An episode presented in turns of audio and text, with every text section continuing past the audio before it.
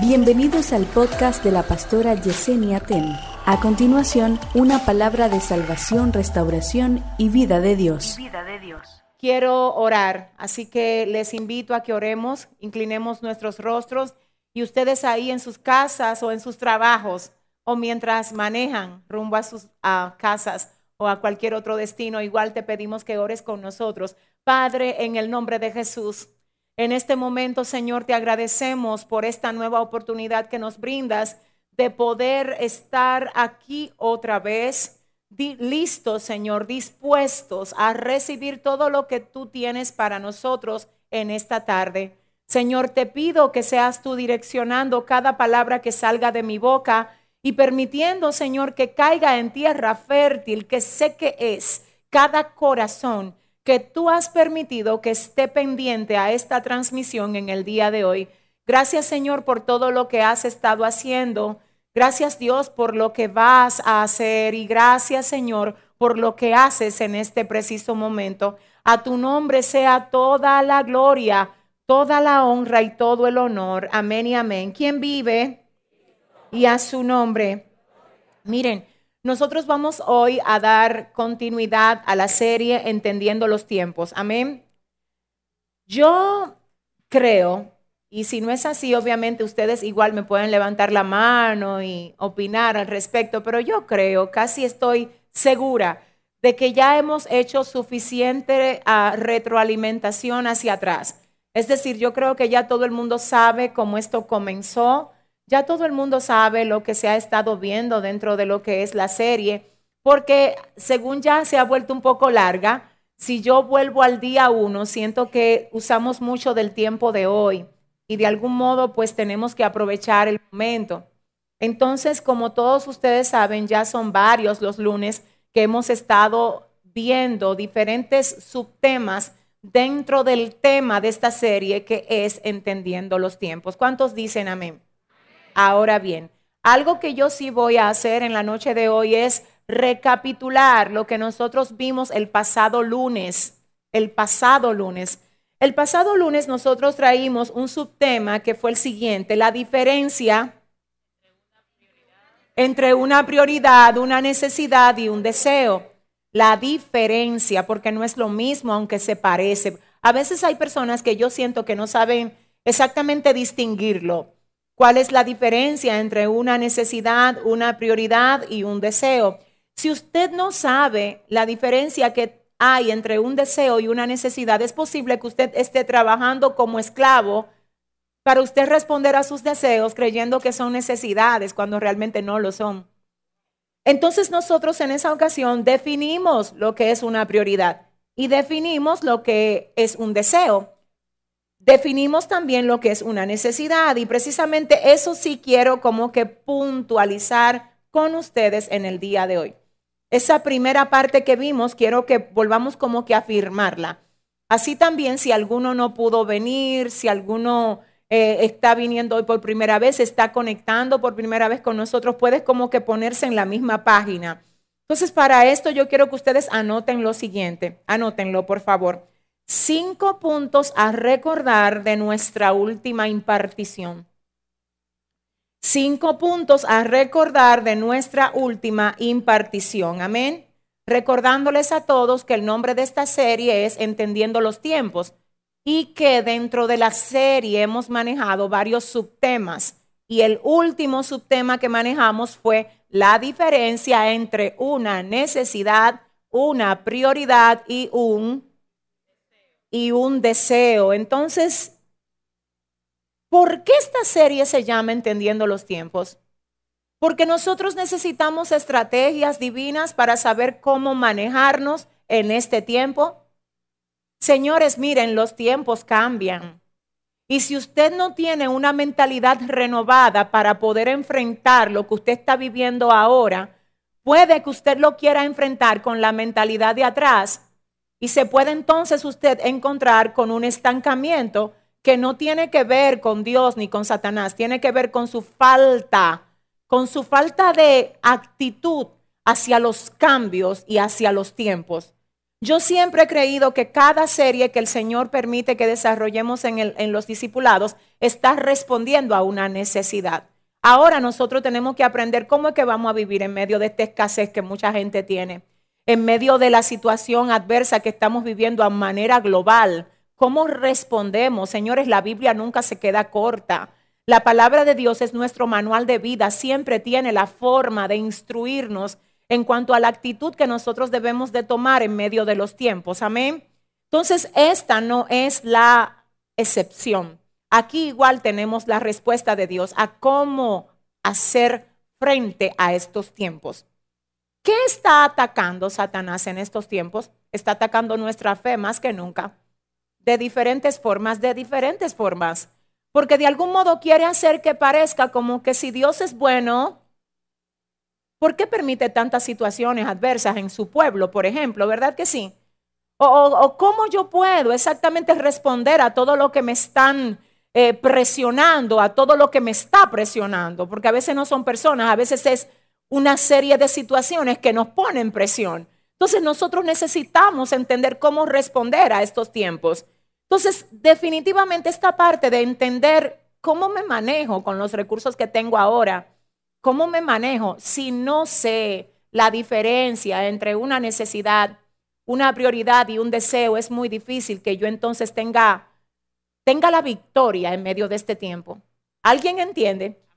Así que volviendo aquí, hoy vamos a recordar cinco puntos de nuestra última impartición. Señores, de manera resumida, les recuerdo que nosotros vimos en primer orden que no es lo mismo hablar de necesidades y hablar de prioridades.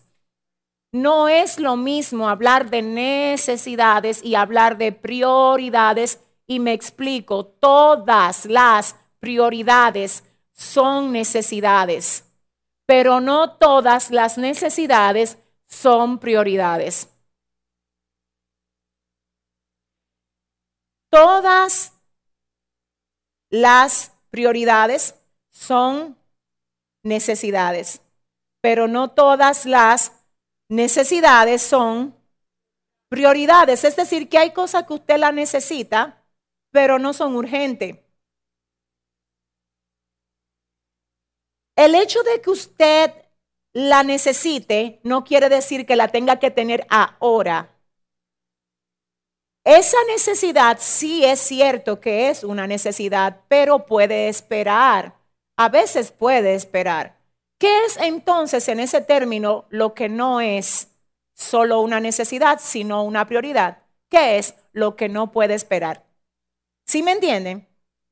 Entonces vuelvo a resaltar esto. Todas las prioridades son necesidades, pero no todas las necesidades son prioridades. Todos los que están aquí ahora y todos los que están viendo la transmisión tienen de las dos. Segura estoy que tienen de las dos. Tienen necesidades y tienen prioridades. Entonces, ¿dónde que está el agobio de nosotros a veces? Que no tenemos la cordura y no utilizamos la sabiduría para poner en una canasta qué puede esperar y qué no puede esperar, sino que tenemos todo en la misma canasta. Y como lo que estamos a veces recibiendo, ya sea del sueldo o de lo que sea, de lo que sea, los ingresos que tengamos, no lo estamos sabiendo administrar conforme a prioridades y necesidades, obviamente algunos dicen, no me alcanza lo que yo tengo. Entonces, ¿qué es lo que está pasando? Que comienzan a endeudarse para cumplir con cosas que pueden esperar. Entonces, cuando te endeudas por cosas que podían esperar, comienzas ahora, no es que te lo regalan, es que tú te endeudaste. Entonces, ¿qué pasa con eso? Esa deuda te crece con los intereses. Y ahora ya tú no solo debes lo que te costó, sino que debes más del precio justo de eso. Entonces ahí, si te sentías agobiado en un principio, más agobiado te vas a sentir cuando ya no solo tengas que cumplir con el pago de lo que eso cuesta, sino que también ahora, ¿alguien está comprendiendo? Por eso es que hay que definir qué es exactamente ahora que lo tengo que tener y qué puede esperar. La espera te forma. La espera te hace tener templanza, madurez y te ayuda a que cuando tú tengas las cosas, tú las valores. Porque tú vas a decir, no, es que, es que esto a mí me costó. O sea, no fue como que yo lo tuve así por impulso, no, a mí me costó. Te digo lo que te conviene mejor, haz un plan de ahorro. Haz un plan de ahorro y, y, y prográmate para tener eso que sí, que tú necesitas, pero que puede esperar en el tiempo que tú lo puedas pagar y que tú digas, yo lo compré sin tenerme que endeudar, gloria a Dios. No se lo debo a nadie.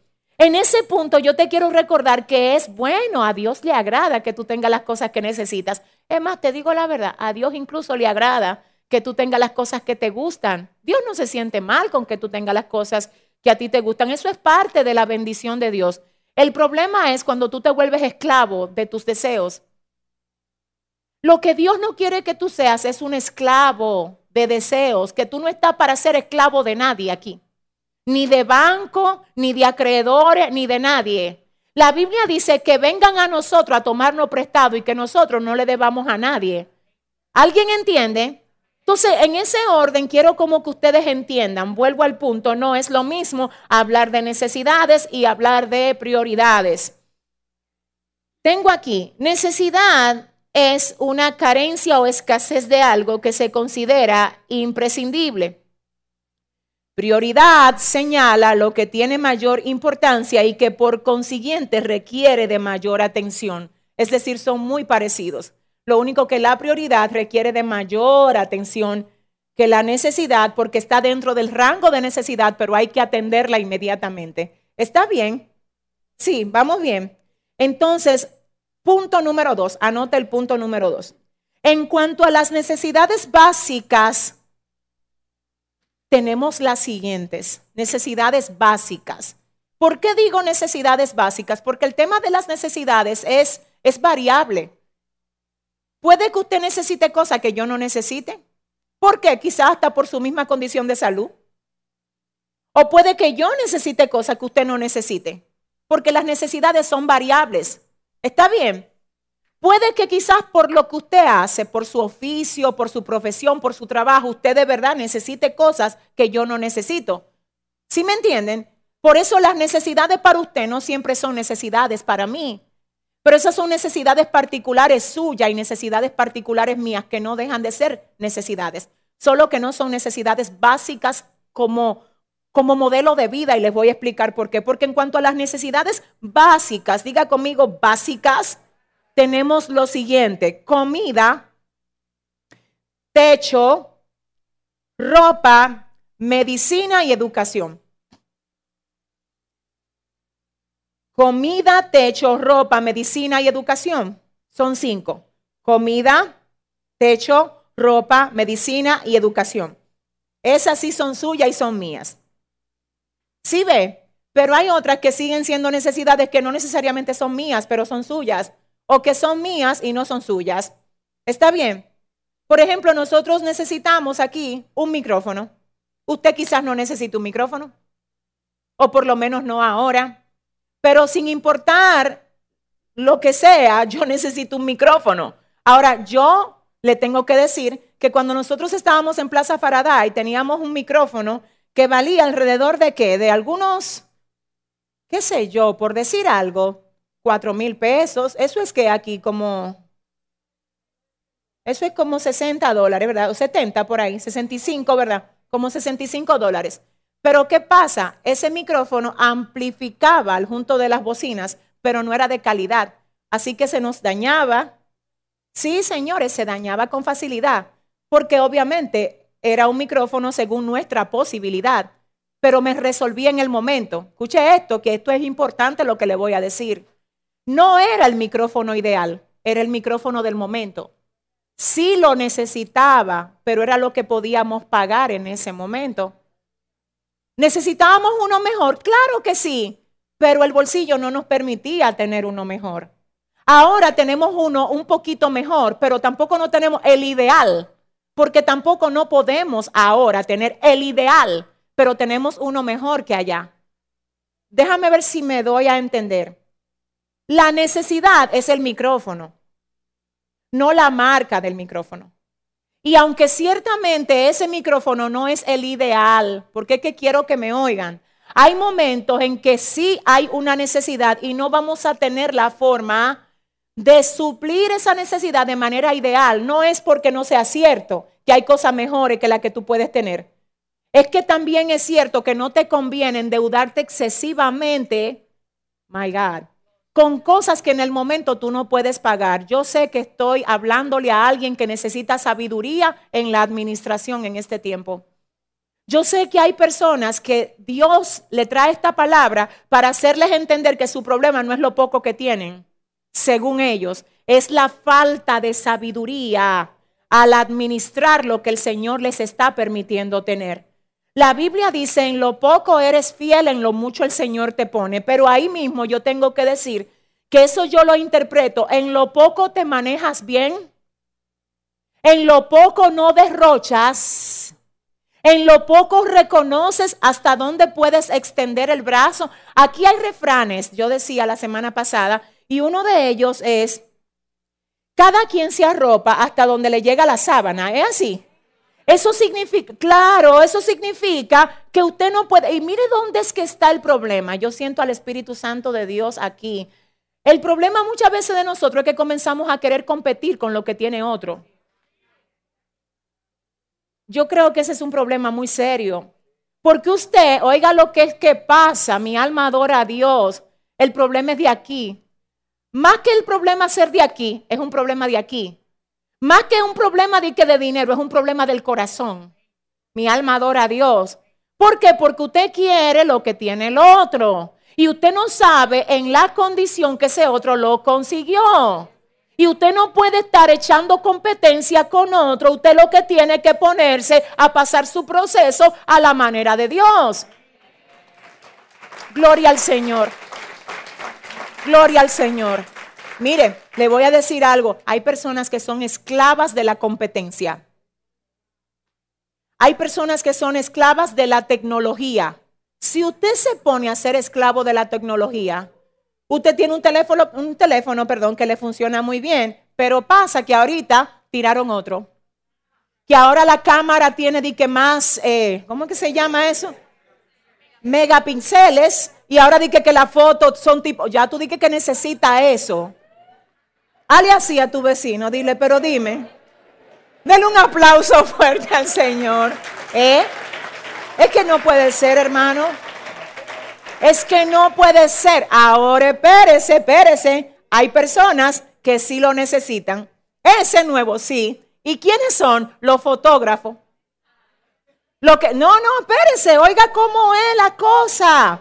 Por eso es que, exactamente, oiga el punto aquí que lo dijo Roberto, él dio la clave. ¿Sabe lo que él dijo? Los que viven de eso. Aquellos para los que tener eso no es un lujo. ¿Por qué? Porque eso mismo me va a devolver el dinero que yo invertí ahí. Adora. Es decir, que no es a competir que yo voy ni a tirarme selfie para que vean la cámara, que es la más moderna. Eh, mire, eso no es de Dios.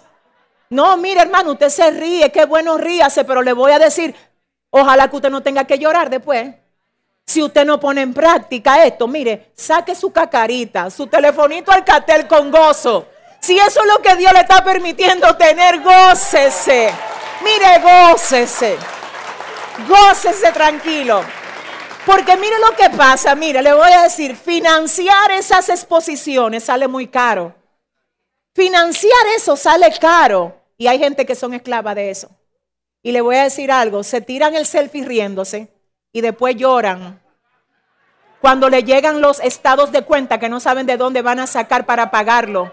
¿Alguien está comprendiendo lo que Dios le vino a decir aquí? Mira, te voy a decir algo. Yo siento a Dios muy fuerte aquí. Se entiende que todas las necesidades necesitan ser provistas pero debemos cuidar que dichas provisiones no excedan la condición en la que nosotros nos encontramos. Qué bello es cuando tú aprendes, escucha esto, necesito tu atención, mírame, hay cosas que te producen dinero. Por ejemplo, una laptop puede producir dinero a algunos porque ellos trabajan por ahí. Entonces tú tienes que cuidar de que sea la mejor laptop que tú puedas tener, la que puedas tener. Tú me preguntas a mí, yo te aconsejo en el Señor que no te endeudes hasta donde sea posible.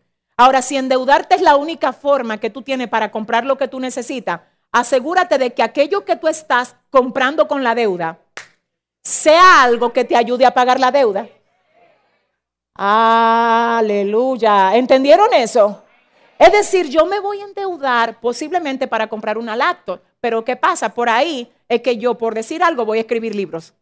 O por decir algo, por ahí me van a dar una oportunidad de un trabajo que para que me lo den en la casa, tengo que tener una laptop. ¿Sí me están entendiendo? Entonces, en ese punto, ¿qué es más importante, el teléfono o la laptop? ¿Sí me están entendiendo? Porque con lo que yo produzco ahí, yo pago la deuda en la que incurrí. No es una deuda sin propósito. Es una deuda con propósito, como la deuda de la viuda endeudada. Eliseo le dijo, tú te endeudada, vete a endeudarte más. Aleluya.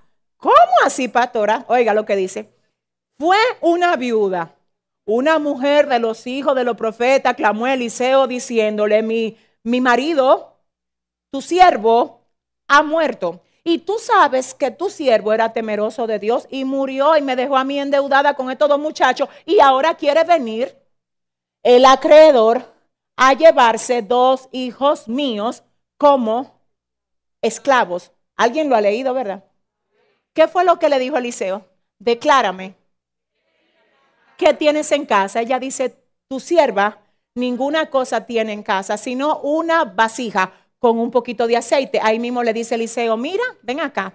Yo sé que tú estás endeudada, pero oye la estrategia de Dios para ti que encima de la deuda que tú tienes, tú vayas y busques vasijas prestadas, no pocas. Ay, no pocas. Yo no sé la deuda anterior para qué fue que el marido la cogió, no lo sé. Pero a mi entender no fue una deuda que dejó mucha, mucha productividad. Porque esta mujer se quedó con la deuda y nada más.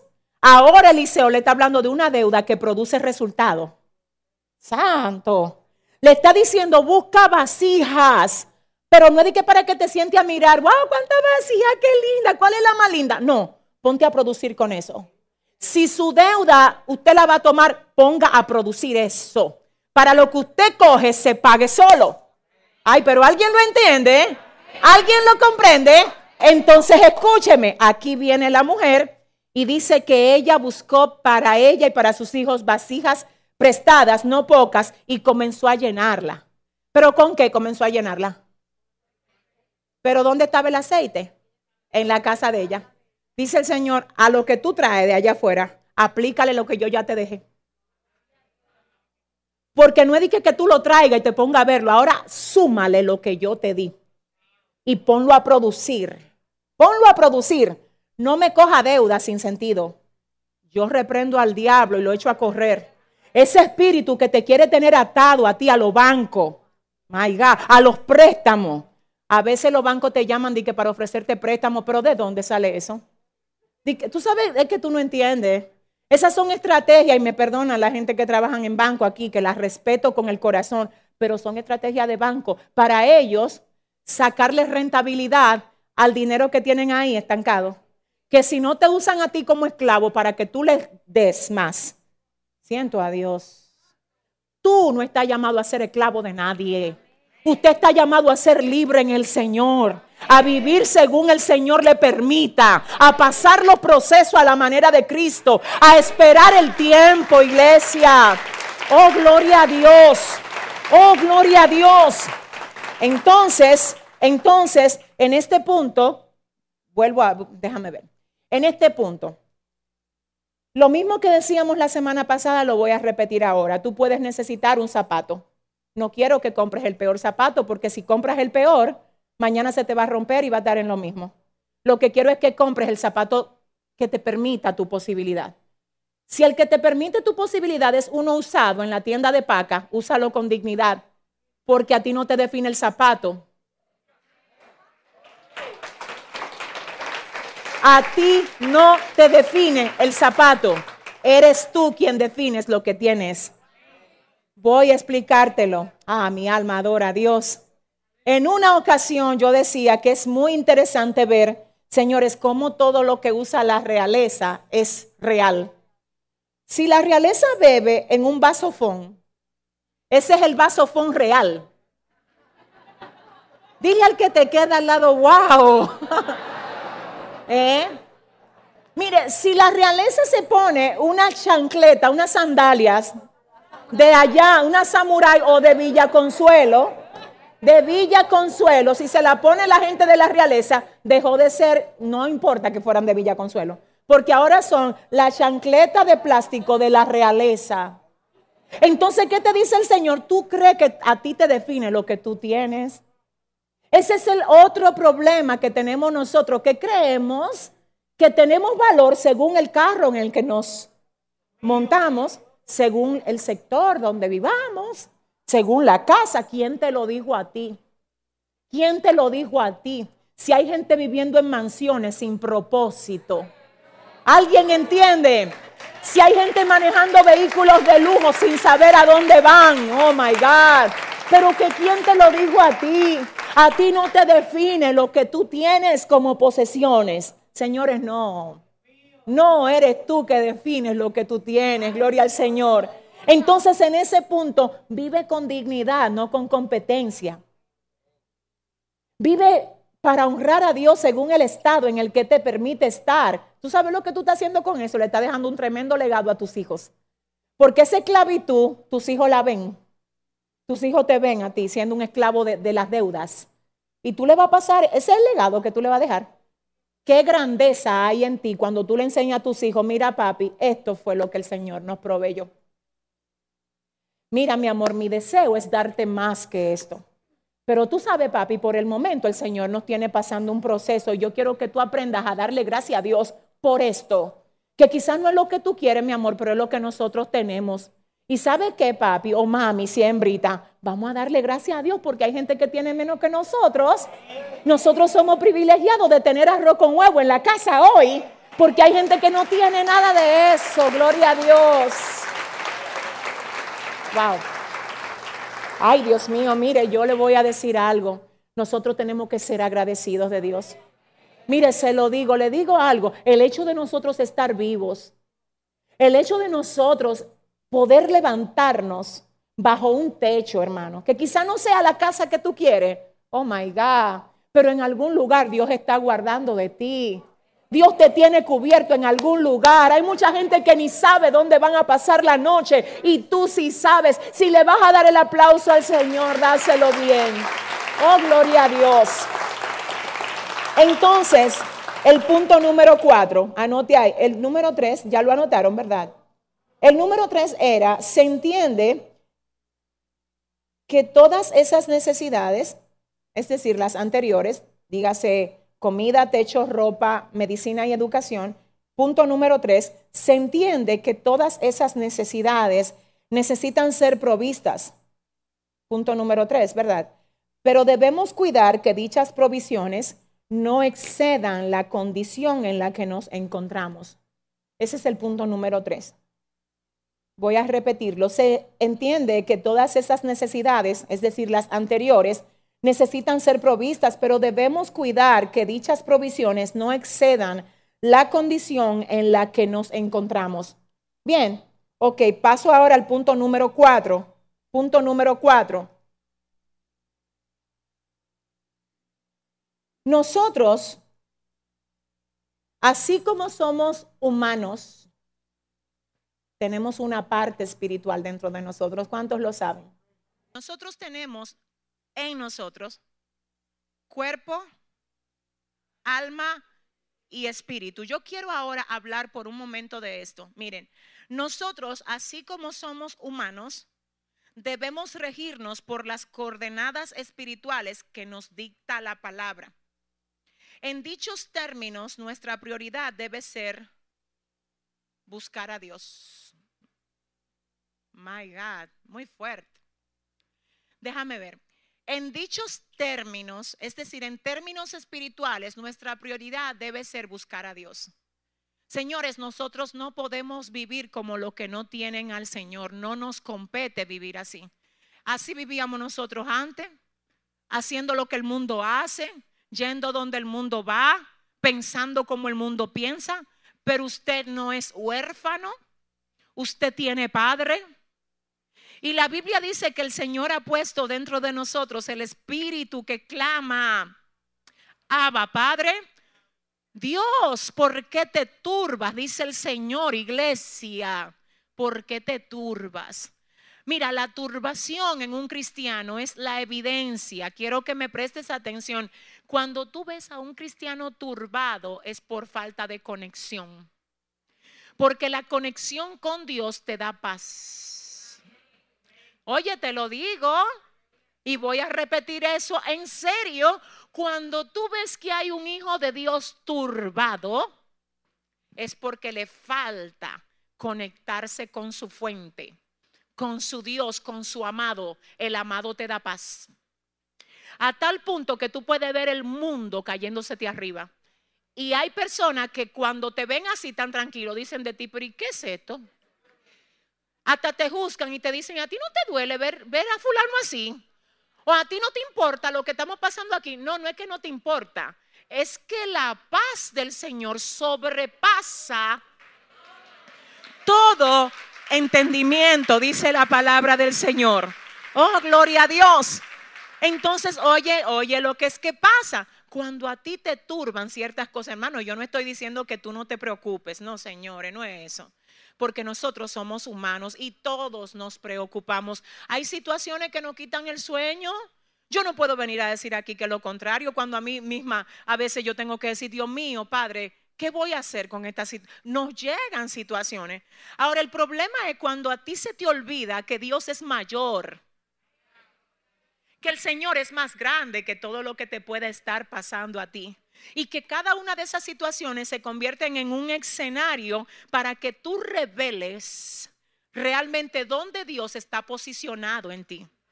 Santo, porque es que es fácil decir que tú amas a Dios y que Él tiene control de lo tuyo cuando el tanque está lleno de gasolina, cuando los hijos están sanos, cuando te depositan los 15 y los 30.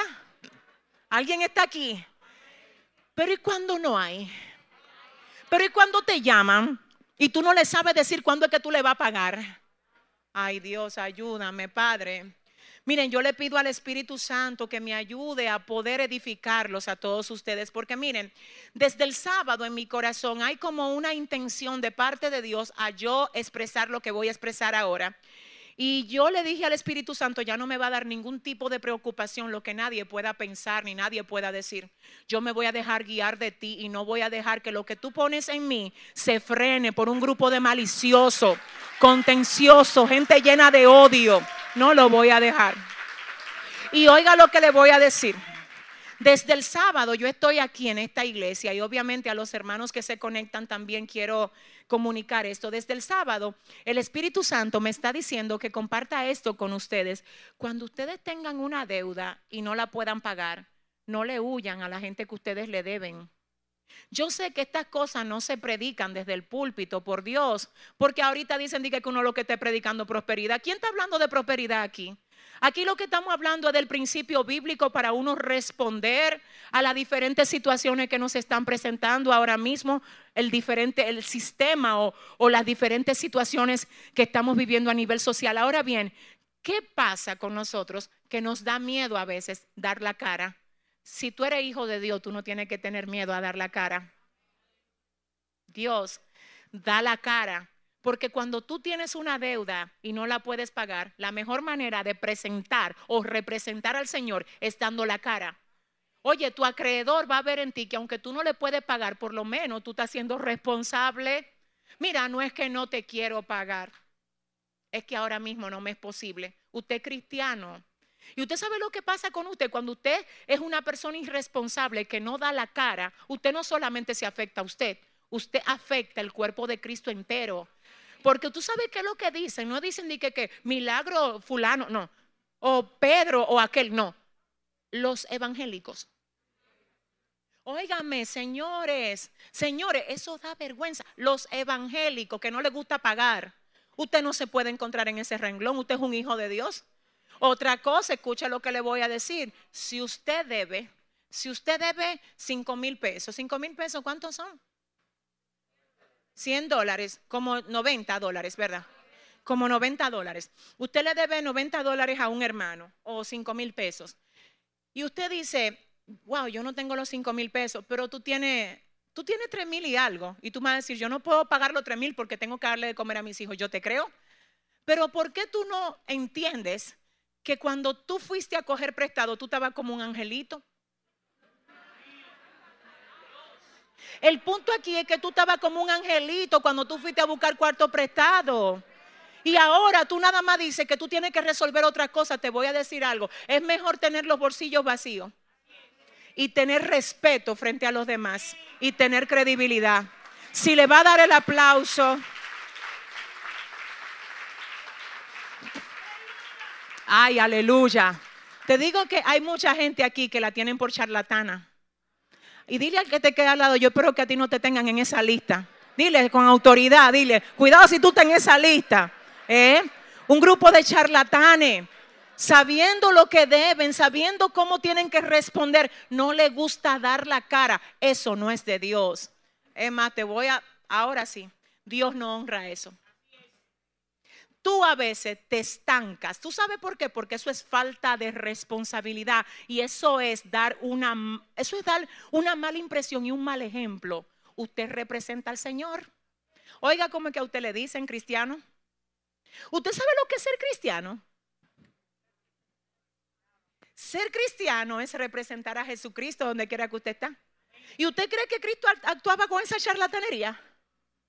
Donde quiera dejaba más donde quiera resolvía. No era una carga para nadie. Dile a tu vecino, tú eres cristiano, díselo. Dile, mira, que no se te olvide que tú eres cristiano. ¿eh? Entonces vamos por el punto número cuál? Cuatro. Ahora vamos a decir ah, el número cinco, ¿verdad? Punto número cinco. Buscar a Dios no significa descargar de manera irresponsable nuestros compromisos usando la excusa de que vivimos por fe. Hay gente aquí que después no me van a querer saludar en el pasillo, pero gloria a Dios. Oigan lo que le voy a decir. El punto número cuatro era, nosotros, así como humanos, debemos regirnos por las coordenadas espirituales que nos dicta la palabra. En dichos términos, nuestra prioridad debe ser buscar a Dios.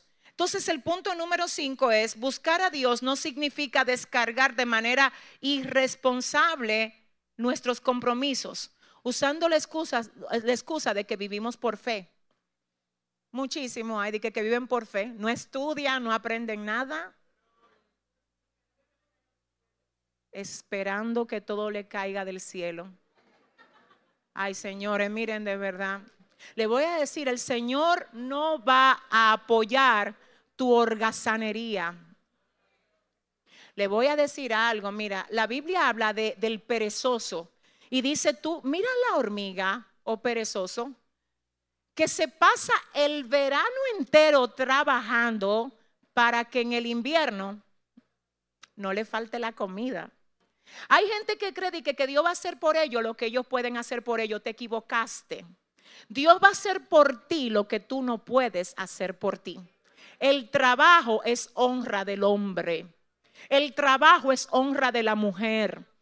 Yo, perdóneme, no sé, cada matrimonio es diferente, obviamente eso es demasiado personal, pero si usted me pregunta a mí, el consejo que yo le doy a las mujeres, que sean productivas, para que apoyen a sus esposos, para que no sean una sanguijuela de que dame, cómprame esto. Dile a la que te queda al lado, mírame el favor.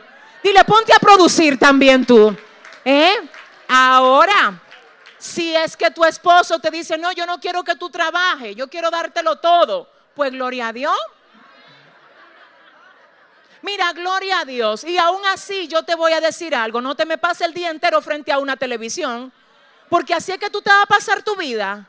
O sea, vuélvete productiva de una manera o de la otra.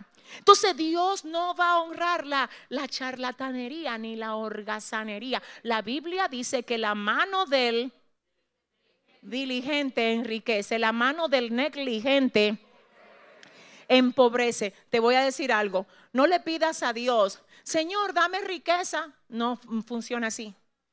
Señor, dame fuerza, sabiduría para yo ser productivo. Dios, dirígeme, direccioname a lo que tú quieres que yo haga. Padre, ábreme puertas. Dame dirección, dime qué hago. Ay, Padre, dime qué hago. ¿Sabes? Dice el Señor, es que quiero encaminarte a la productividad, no a la holgazanería. Por eso es que hay personas que antes, en un tiempo, Dios la usó para traer provisión a ti. Y tú te quedaste ahí esperando que te dieran más. Y ya no volvieron a darte más nada. Y después tú te pusiste guapo con esa gente. Porque es muy lindo no dar un golpe de que, que te manden todo. Así mismo hay dos o tres gente que lo que le guste que le manden, que le den, que le transfieran. Transfiéreme, pero póngase a trabajar.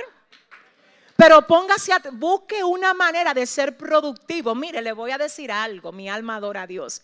Hubo un tiempo de mi vida en el que yo tenía tres trabajos. Tres. Gloria a Dios por ese tiempo. Ahora mismo yo pastoreo aquí y Dios sabe cómo yo trabajo con lo que el Señor me dio, pero igual trabajo. Cuando no estoy escribiendo, estoy enseñando. Cuando no estoy enseñando, estoy haciendo otra cosa porque yo quiero producir con mis manos porque yo quiero bendecir lo que Dios está haciendo aquí. Porque cuando se haga algo aquí, yo quiero ser la primera que diga, Dios me, me ayudó a yo traer esto aquí. Yo quiero participar de lo que Dios está haciendo aquí. Yo no quiero ser una carga para esta iglesia. Yo quiero ser de bendición para la vida de cada uno de ustedes. Yo no quiero ser una carga. Entonces tú tienes que aprender, my God, a no ser una carga, sino una respuesta. Y te voy a decir algo, si Dios te tiene a ti ahora mismo en un proceso en el que tú no tienes trabajo, por Dios, donde tú vives, si esa no es tu casa, ponte a fregar y hace oficio ahí. No te el día entero sentado, señores, vamos a hablar de todo esto aquí. ¿eh? Y después cuando, porque tú tenés esa casa por gracia, esa no es tu casa, a ti te están dando un espacio ahí. Tú te levantas a las 11, di que a buscar el desayuno, en vez de levantarte a las 7 a preguntar en qué ayudo, yo no sé con quién. Entonces después cuando a ti te dicen, te ponen la cara y están medio guapo contigo, se levantó el diablo.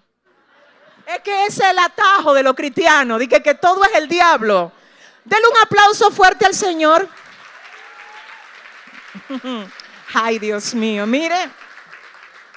Vamos a la palabra, ya vamos a la palabra, porque de verdad, esto era que la recapitulación y ya casi se nos fue el tiempo, pero no se preocupe que Dios nos va a ayudar.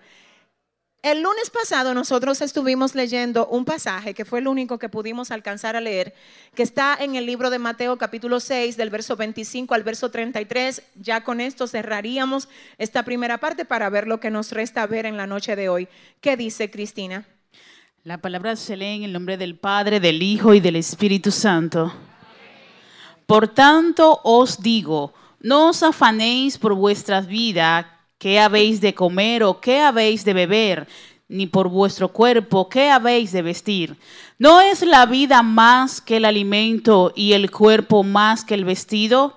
Mirad las aves del cielo que no siembran, ni ciegan, ni recogen en graneros, y vuestro Padre Celestial las alimenta. ¿No valéis vosotros más que ellas? ¿Y quién de vosotros podrá, por mucho que se afane, añadir a su estatura un codo? Y por el vestido, ¿por qué os afanáis? Considerad los lirios del campo cómo crecen, no trabajan ni hilan, pero os digo que ni aun Salomón con toda su gloria se vistió así como uno de ellos. Y si la hierba del campo que hoy es y mañana se echa en el horno, Dios la viste así, ¿no hará mucho más a vosotros, hombres de poca fe? No os afanéis, pues diciendo, ¿qué comeremos o qué beberemos o qué vestiremos? Porque los gentiles buscan todas estas cosas, pero vuestro Padre Celestial sabes que tenéis necesidad de todas estas cosas. Mas buscad primeramente el reino de Dios y su justicia, y todas estas cosas os serán añadidas. Ok, según este pasaje, quiero su atención, según este pasaje, el buscar a Dios debería de ser nuestra prioridad. Fíjese cómo ni siquiera dice que buscar a Dios debería ser nuestra necesidad, porque es necesidad, pero no es solo necesidad, como decíamos al principio, es prioridad. Y lo vemos en la última parte del pasaje donde dice, porque los gentiles buscan todas estas cosas, pero vuestro Padre Celestial sabe que tenéis necesidad de todas estas cosas, mas buscad primeramente el reino de Dios y su justicia y todas estas cosas os serán añadidas. Es decir, que nosotros no estamos llamados a caerle atrás a las cosas añadidas, sino al Dios que las añade. Está bien, al Dios que las añade. Mire lo que pasa cuando usted le cae atrás a las cosas añadidas y no al Dios que las añade. Usted va a vivir para cosas añadidas. Cuando usted le cae atrás primero al Dios que las añade, Él no solo te va a dar cosas añadidas, sino que te va a dar propósito de vida. Y te va a conectar con aquello que, que Él quiere que tú hagas. Y te voy a decir algo, perdón, y sé que le hablo a adolescentes y a jóvenes ahora Perdónenme los adultos ya crecidos con familia, pero ahora quiero dirigirme a los jóvenes y a los adolescentes. Ustedes tienen un privilegio que quizá muchos de los adultos que están aquí no tuvieron en su momento. Y es que ustedes están siendo formados en la palabra de Dios. La palabra de Dios es nuestra guía y es nuestro mapa. En la palabra de Dios nosotros encontramos el propósito de nuestra existencia. Quiero que me oigan los jóvenes y los adolescentes. Les exhorto, mis hijos, mis hijos amados, a que aun cuando ustedes van para la universidad le pidan dirección al Espíritu Santo y le digan, Espíritu Santo, ¿qué carrera tú quieres que yo estudie? Espíritu Santo, ¿dónde tú quieres usar mi vida, los dones, los talentos que tú me has dado? Porque cuando aún en los estudios suyos usted busca dirección, usted va a encontrar propósito en lo que usted hace. Porque hay gente que se pone a estudiar carrera de que porque es lo que deja. No debe ser. Eso sería buscar añadidura. Ah, my God. No es por lo que deja, es donde tú me necesitas, Espíritu Santo. Espíritu Santo, dime cuál es la carrera que yo puedo estudiar para cumplir con el propósito que tú tienes conmigo. Y tú crees que no te va a ir bien a ti. Haciendo aquello para lo que el Señor te diseñó pueden haber 60 doctores en la ciudad. Y si ese es el don que tú tienes y tú le pediste dirección a Dios, ay Padre, el éxito tuyo está asegurado. El éxito tuyo está asegurado. Entonces involucre al Espíritu Santo. Y quizás ahora me refiero a los que no son tan jóvenes, sino a la gente que está buscando un poquito más de sentido en lo que hace. Y no está mal que usted tenga un trabajo, que usted diga, ay Dios mío, ese trabajo yo como que no lo amo mucho, ¿no? Es el trabajo que tú tienes ahora, dale gracias a Dios. Pero si tú te puedes preparar en algo que tú amas, si tú tienes la dirección del Señor para hacerlo, hazlo. Te voy a decirlo, cuando tú trabajas haciendo lo que tú amas, tú sientes que el pago tuyo es hacerlo. No, sé si me di a entender. Por ejemplo, usted me pregunta a mí, mire, yo siento que el pago mío es yo pararme aquí a hablar con... Yo amo poder darle a ustedes lo que yo recibo de Dios. Y cuando tú amas lo que tú haces, tú vas a edificar a otros. Tú vas a ser de bendición para otros. De hecho, yo siento que hay gente que Dios le cambia el curso.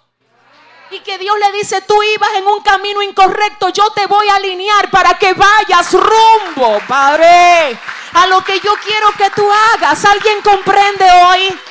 Aleluya. Y le voy a decir, Dios tiene, siento a Dios aquí, para edificar la iglesia, Dios tiene un pueblo, son ustedes, somos nosotros. Nosotros somos personas con dones de Dios. Todos nosotros tenemos un don. tenemos una gracia. Les digo algo, ustedes tienen algo que yo no tengo.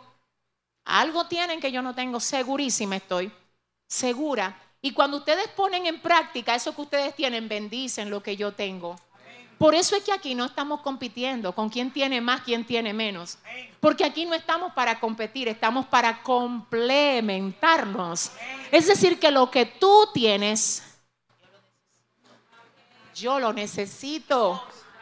Oh, mi alma adora a Dios. Yo siento al Señor aquí.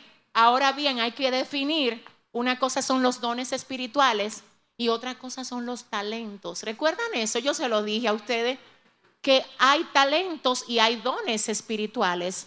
Hay talentos y hay ministerios, no es lo mismo. Ahora, lindo es cuando yo los dones espirituales que tengo están alineados a edificar la iglesia y los talentos le di la forma que Dios quiere que yo le dé para edificar toda una generación.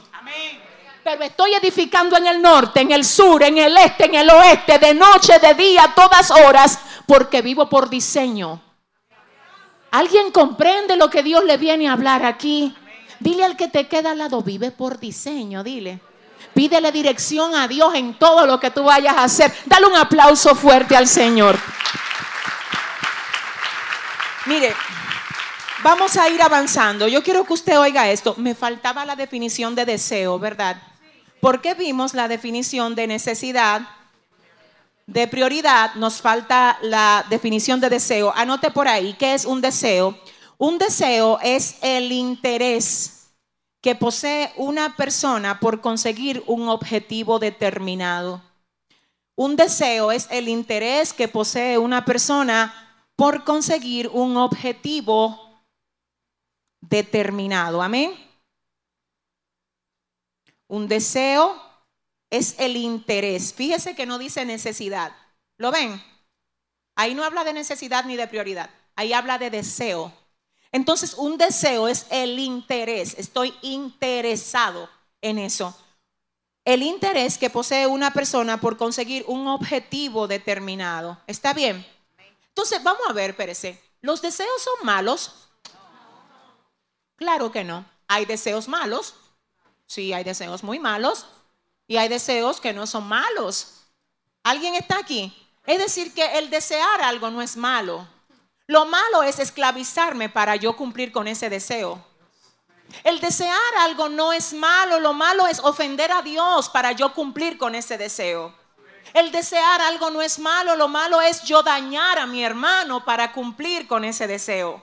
Si mi deseo para yo tenerlo, para yo satisfacerlo, tengo que dañar a alguien, no incurras en eso. Porque aunque tú te sientas satisfecho hoy porque tú lo conseguiste, la ruina que vendrá a ti por causa de tú dañar a alguien para cumplir con deseos, traerá más dolor que la satisfacción que te trajo el hecho de responder a ese gusto que tú tenías en un determinado momento. Siento a Dios aquí muy fuerte. Cuando tú vayas a satisfacer un deseo, ya casi estoy entrando para lo próximo, asegúrate, ¿a quién yo daño con esto? My God. ¿A quién yo daño o me daño yo haciendo esto? Porque hay gente que tiene deseos y es de dañarse yo mismo, de consumir sustancia que no deben para destruirse ellos mismos. Es decir, que ellos tienen deseo de destruirse a ellos mismos. Cuando la palabra del Señor dice que somos templo del Espíritu Santo donde Él mora. Yo sé que hay batallas, yo siento a Dios aquí. Hay gente que tiene batallas con el alcoholismo, otros con la nicotina, con, la, con el cigarro, otros con las drogas, otros con otras cosas aún peor. Entonces tú lo que tienes, ah, no le puedes dar, es que tú tienes dominio propio. Es que tú no estás y que para dejar entrar todo lo que quiera acabar contigo, niégale el paso.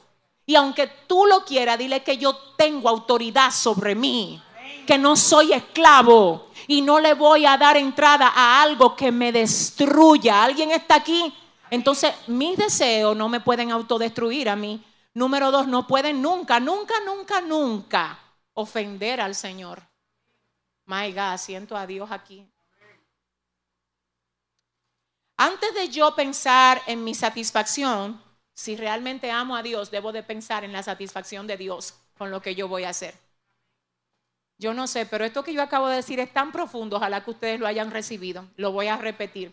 Antes de usted pensar en complacerse a usted, piense en complacer a Dios. Alguien dirá, pero ¿y cómo así? Eso no es justo que yo primero piense. No es justo que tú te complazcas a ti primero. ¿Y por qué? Porque tú no te diste a ti mismo. Tú no te diste vida a ti. El Salmo 100, verso 3 dice, reconoced que Jehová es Dios. Él nos hizo y no nosotros a nosotros mismos. Pueblo suyo somos y ovejas de su prado. Entonces en ese punto yo tengo aquí una frase que quiero compartir con ustedes. Yo la compartí en la semana, me pareció interesante, la voy a repetir. Le pertenecemos a Dios por derecho.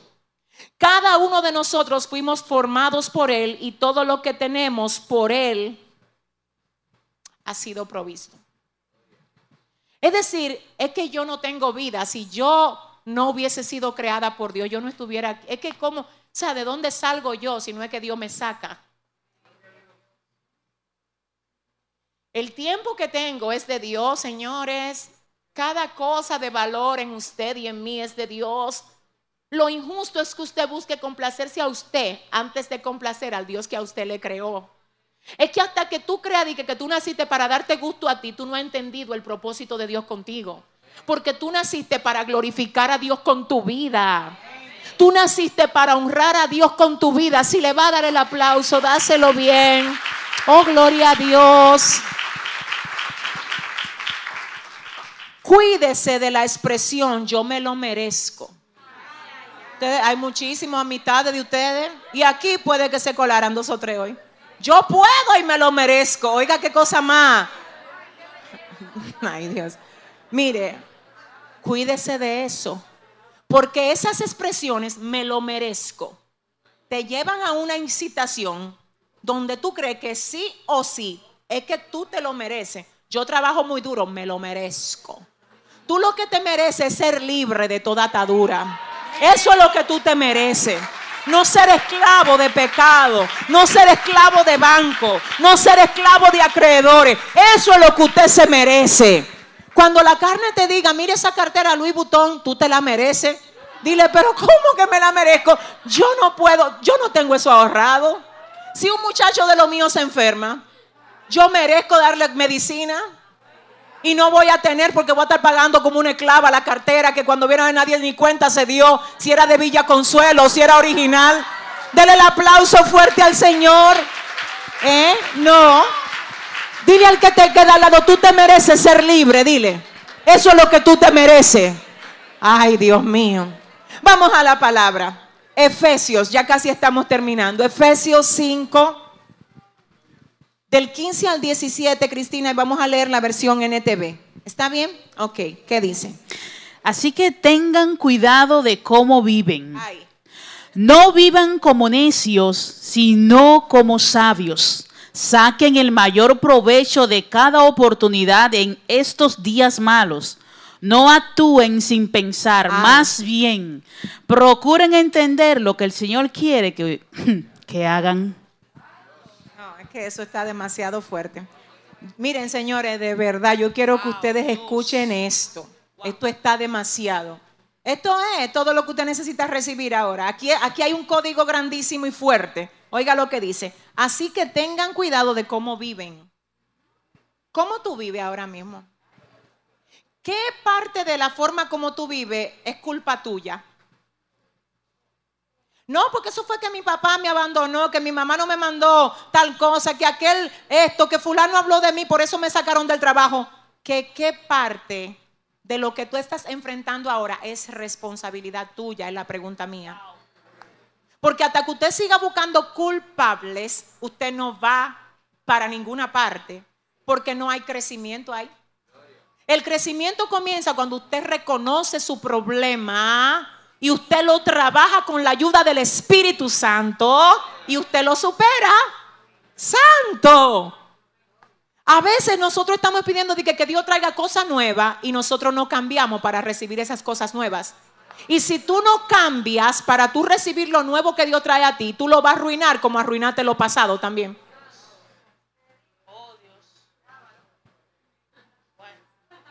Mira, Dios no está preparando de qué bendiciones para ti. Es a ti que te está preparando para darte las bendiciones. Si le va a dar el aplauso, déselo bien. ¿Tú sabes por qué Dios te está preparando a ti para darte las bendiciones? Para que tú no las arruines cuando Él te la entregue. Y tú sabes esa falta de reconocimiento, de querer buscar culpable, que fue aquel que fue el otro, atrasan lo que Dios quiere traer a ti. Te conviene más que tú digas, eso me lo busqué yo ese lío. Yo fui rebelde, yo no fui leal a mi amiga, o yo me equivoqué en tal cosa, pero que por qué que nos pesa tanto si te ves tan lindo reconociendo tu error. Mira, tú desarma al enemigo cuando tú reconoces el error. Gente que tienen una emboscada preparada para ti tú le quitas las armas. Siento a Dios aquí. Tú sabes que hay gente que se pasan horas meditando cómo es que te van a destruir a ti. Y tú sabes quién le dio las armas para que ellos te destruyan. Tú mismo. ¿Y cómo? Por tu falta de reconocimiento. Lo que tú reconociste, ya tú desarmaste al enemigo. ¿Ya? ¿Y cómo te va a acusar? Tú mismo lo dijiste. ¡Ay! Tú mismo dijiste, sí fue verdad, yo mentí, yo me equivoqué, es verdad, yo cogí lo que no tenía que coger aunque te digan lo que lo desarmaste y te pusiste en el lado de la gente que dice la palabra, el que reconoce su pecado y se aparta, alcanzará misericordia. El que lo oculta no será prosperado. Iglesia, vamos a aplaudir a Dios mejor de ahí. ¡Wow! ¡Gloria a Dios! ¡Gloria a Dios! Oiga lo que dice aquí. Así que tengan cuidado de cómo viven. No vivan como necios, sino como sabios. Saquen el mayor provecho de cada oportunidad en estos días malos. El mayor provecho de cada oportunidad en estos días. El mayor provecho de cada oportunidad. El mayor provecho de cada oportunidad. Dios mío, ayúdame, Padre. El mayor provecho de cada oportunidad. ¿Tú sabes algo? Un día que a ti se te pase, un día que tú no vas a volver a ver jamás. ¿A cómo estamos hoy? Mm. Mañana estamos a 18, ¿verdad? Y hoy estamos a 17 de mayo del 2021. Oiga lo que pasa. Mañana que vamos a estar a 18, usted puede llamar a todos los presidentes que conforman la ONU y le puede pedir a todos que por favor, que con todo el poder que tienen, que vuelvan a traer otro día 17 del mes de mayo del 2021. Nadie lo va a poder hacer. ¿Sabe por qué? Porque el día que se va, tú no lo vas a volver a ver. Escúchame, tú vas a volver a ver otros días, pero este no. ¿Qué significa eso? Si este es el único día 17 de mayo del 2021 que yo tengo, déjame vivirlo. Sacándole todo el provecho a este día haciéndole bien a todo el que yo pueda, buscando a Dios como mi prioridad, hablando para edificar, no para destruir. Oh Padre, tomando decisiones de las que yo no me tenga que sentir culpable más adelante. Porque es que lo que yo siembro hoy es lo que voy a recoger mañana. Mire, con respeto le voy a decir, usted sabe la cantidad de gente que quisieran volver para atrás para no sembrar como sembraron, porque hoy no les gusta la cosecha. Hoy ellos se sienten tristes por la cosecha y dicen, yo no quiero esto, pero que el problema fue que... Eso fue lo que tú te encargaste de sembrar. Entonces, ¿qué hacemos ahora? No te me amargues, simplemente cambia la siembra. Porque si a ti no te gusta lo que tú estás recibiendo, tienes que examinar lo que tú estás dando. Si no te gusta la cosecha, cambia la siembra. Oh, gloria a Dios. Oiga el versículo, hermano. Tengan cuidado como viven. No vivan como necios, vivan como sabios. Saquen el mayor provecho de cada oportunidad en estos días malos. No actúen. Wow, pero qué palabra, Cristina, Dios mío. ¿Cómo yo puedo? No actúen sin pensar. No, pero esto está, Anthony, pero tú, mire, no actúen sin pensar. Lo que más nosotros hacemos es eso. Señores, eso es lo que más nosotros hacemos. Es de sabio usted no responde rápido a las cosas. No deje que nadie lo saque de casilla usted. Hay un grupo de gente acelerada allá afuera que quiere que usted se esté metiendo en lío a lo loco. Usted no es un loquito viejo. Usted es una persona sabia. ¿Alguien entiende? Usted tiene que enseñarle a la gente que usted tiene instrucción del Espíritu Santo. Espérate, lo siento, tú estás muy acelerado. Yo no me muevo así. Tengo que orar. Oh, mira que te vendo esta cosa. Ay, mira, tú tienes que ver lo que me están vendiendo. No, espérate, espérate, espérate. Jehová, ¿tú crees que a mí me conviene meterme en ese negocio? Es que si tú metes a Dios en lo tuyo, oh my God.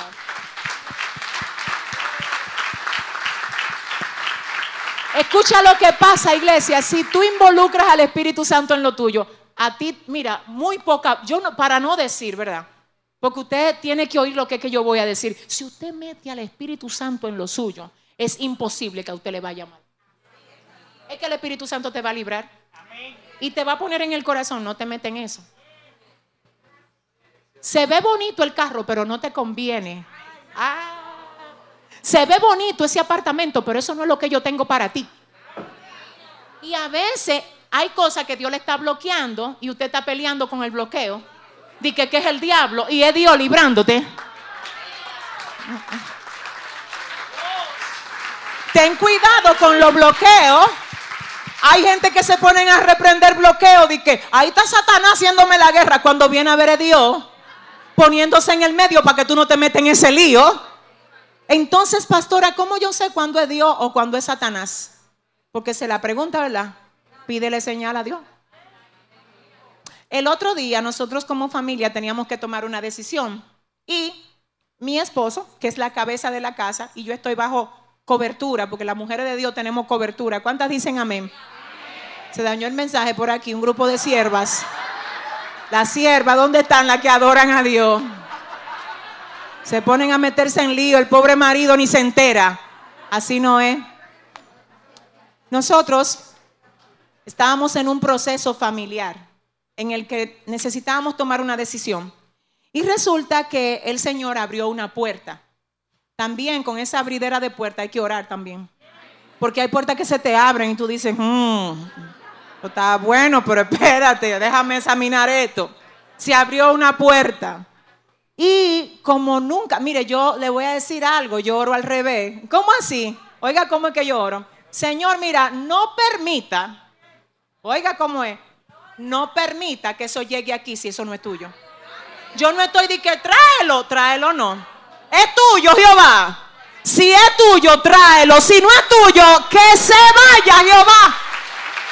Que se vaya, que no lo queremos.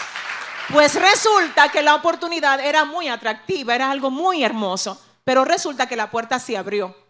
Y alguien nos llama y nos dice, no, que miren que yo leí un libro de la pastora y eso fue tremendo y estamos en esta situación, queremos que ustedes vengan, vimos todo, todo estaba bonito, pero no había todavía dirección de Dios.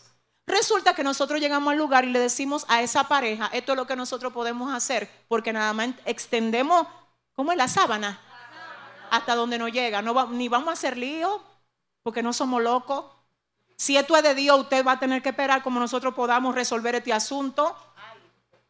Eso es una señal. La gente nada más se miraron, ¿de qué esto loco? ¿De dónde salieron?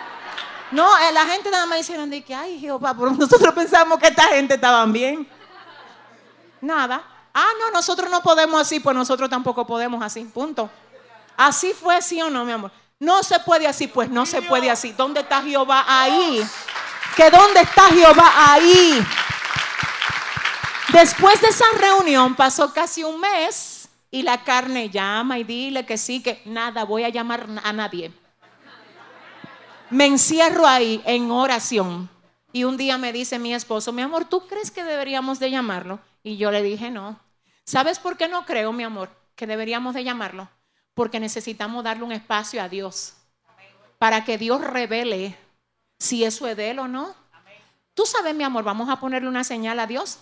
Y Él me dice, vamos a ponerle la señal a Dios. Yo le dije, mira, las señales, que si eso es de Dios, ellos nos van a llamar en este tiempo, mi amor. Y nosotros no nos vamos a desesperar. Hermano, mire, ese mismo día estaba yo allá atrás, atrás, orando Y cuando yo salí de orar, este señor me dice, tú no me vas a creer lo que pasó mientras tú estabas orando.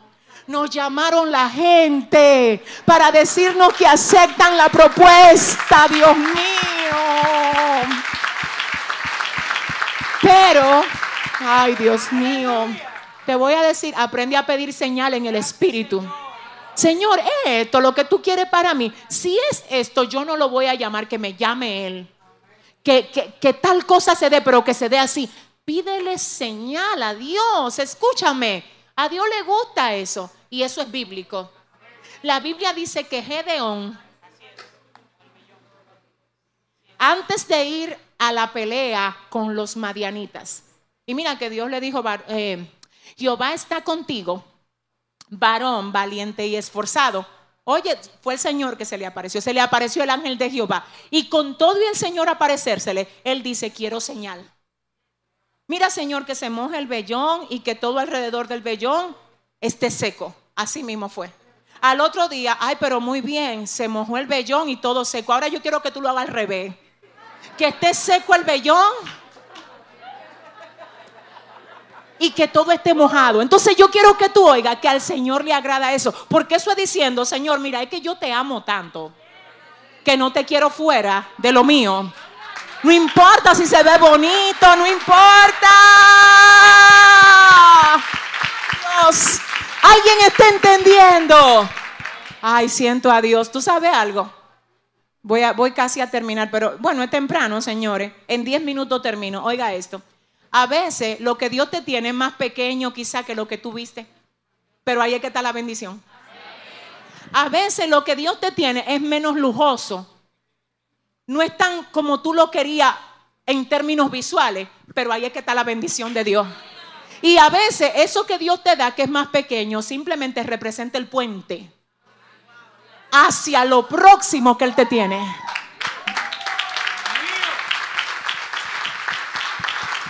santo. Pero, oye lo que pasa, el Señor te da el puente antes de llevarte a lo, pero tú quieres lo determinante. Lo que pasa es que tú tienes que entrar con un currículum a lo próximo, diciendo, mira, cuando las cosas no se vieron como yo la quería, como quiera adoré a Dios, como quiera abracé la bendición. No me importó si era grande, si era chiquita, como quiera. ¿Alguien entiende? Entonces, oiga lo que dice aquí. Oiga esto. Dice, no actúen sin pensar, más bien procure entender lo que el Señor quiere que ustedes. Dígalo con fuerza, lo que el Señor quiere que ustedes hagan.